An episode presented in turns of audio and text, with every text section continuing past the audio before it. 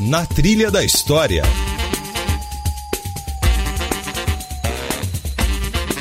Uma mini biografia do Brasil e do mundo.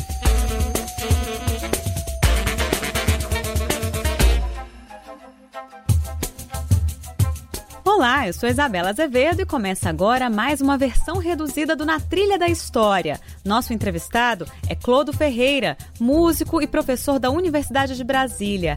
Ele lançou recentemente o livro Comunicação e Música, que explica a relação entre gêneros musicais brasileiros do século XX e a atuação de veículos de comunicação nos processos de produção e de distribuição musical.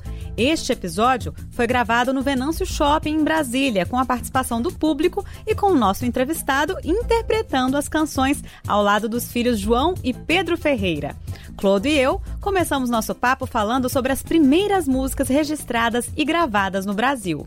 Essa música urbana ela começou no início do século XX, quando se começou a gravar discos, entendeu? Até então a música não tinha autor, não tinha ninguém interessava por esses aspectos.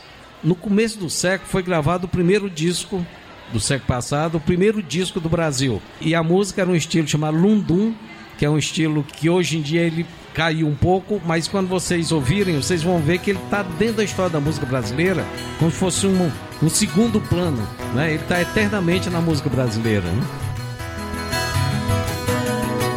A renda da tua saia vale bem cinco mil réis.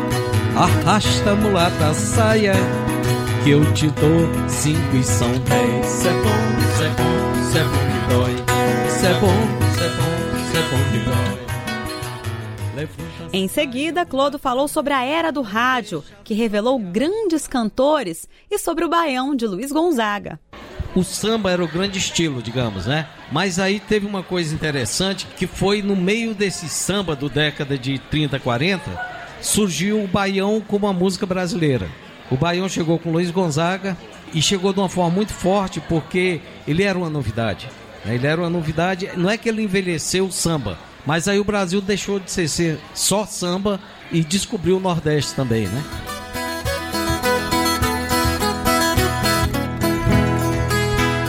Quando olhei igual fogueira de São João, eu perguntei Deus do céu, ai, por que tamanha judiação? Eu perguntei a Deus do céu, ai, por que tamanha judiação?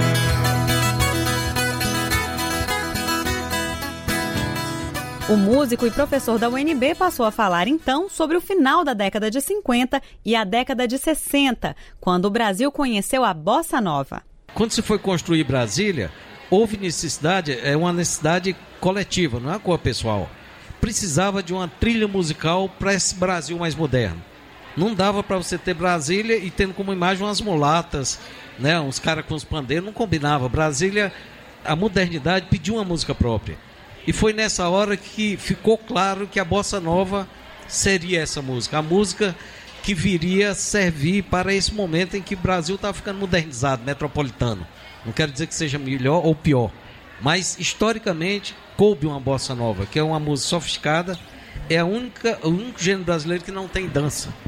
Até valsa tem dança, mas bossa nova não tem. Você nunca viu uma pessoa dançando uma bossa nova, porque não tem a dança. Ela é para ser ouvida, é uma coisa introspectiva, belíssima e ela mudou a música brasileira porque ela introduziu um modo de cantar, que a palavra é crooner. Crooner é sussurrar. Então a bossa nova introduziu no cantar brasileiro o sussurro. Vai minha tristeza e diz a ela que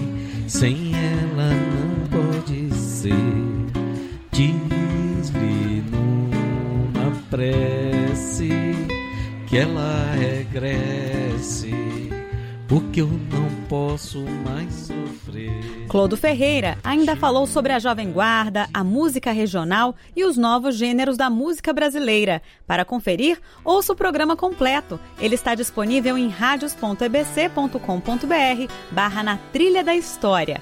E se você quiser enviar uma sugestão de tema pra gente, nosso e-mail é culturaarte@ebc.com.br. Até semana que vem, pessoal. Na Trilha da História. Roteiro e apresentação Isabela Azevedo. Produção Lidiane Leles. Esta é uma realização da EBC, Empresa Brasil de Comunicação. Na Trilha da História.